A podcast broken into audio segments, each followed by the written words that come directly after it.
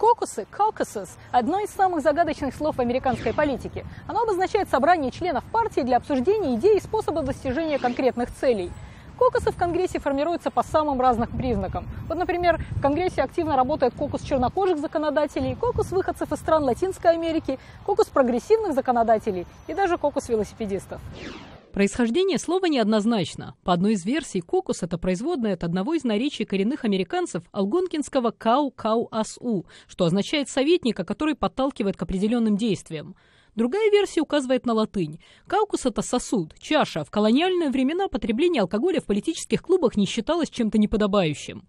Джон Адамс, один из отцов-основателей США, упоминает кокус в дневнике от записи от 1763 года, подразумевая встречу небольшой группы знакомых, заинтересованных в обсуждении политических вопросов. До 1972 года большинство американских штатов использовало для назначения кандидатов в президенты именно партийные кокусы. Переход к системе праймерис, более инклюзивному процессу голосования, был результатом проигрыша демократами выборов 1968 на которых республиканец Ричард Никсон победил Хьюберта Хамфри. Созданная демократами внутренняя комиссия порекомендовала реформы избирательного процесса, в том числе замену кокусов на праймерис.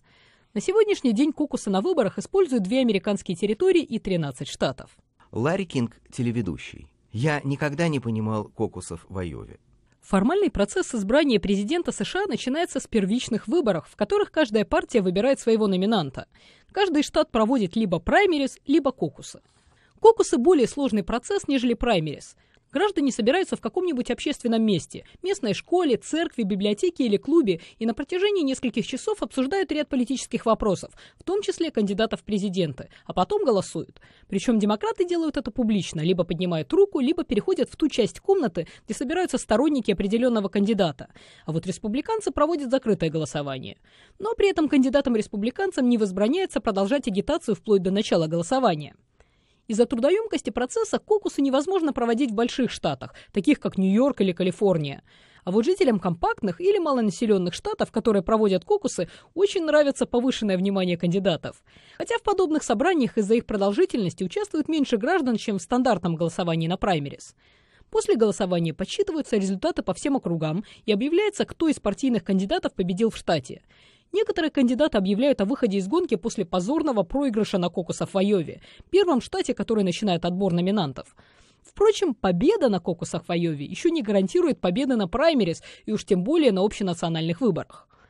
Первые праймерис проходят в штате Нью-Гэмпшир. Тут уже речь идет о стандартном голосовании без предварительных дискуссий. Кокусы и праймерис в различных штатах продолжатся до середины июня, но, как правило, уже к весне становится очевидно, кто станет номинантом двух больших партий. Официально кандидат объявляется на национальных съездах партий.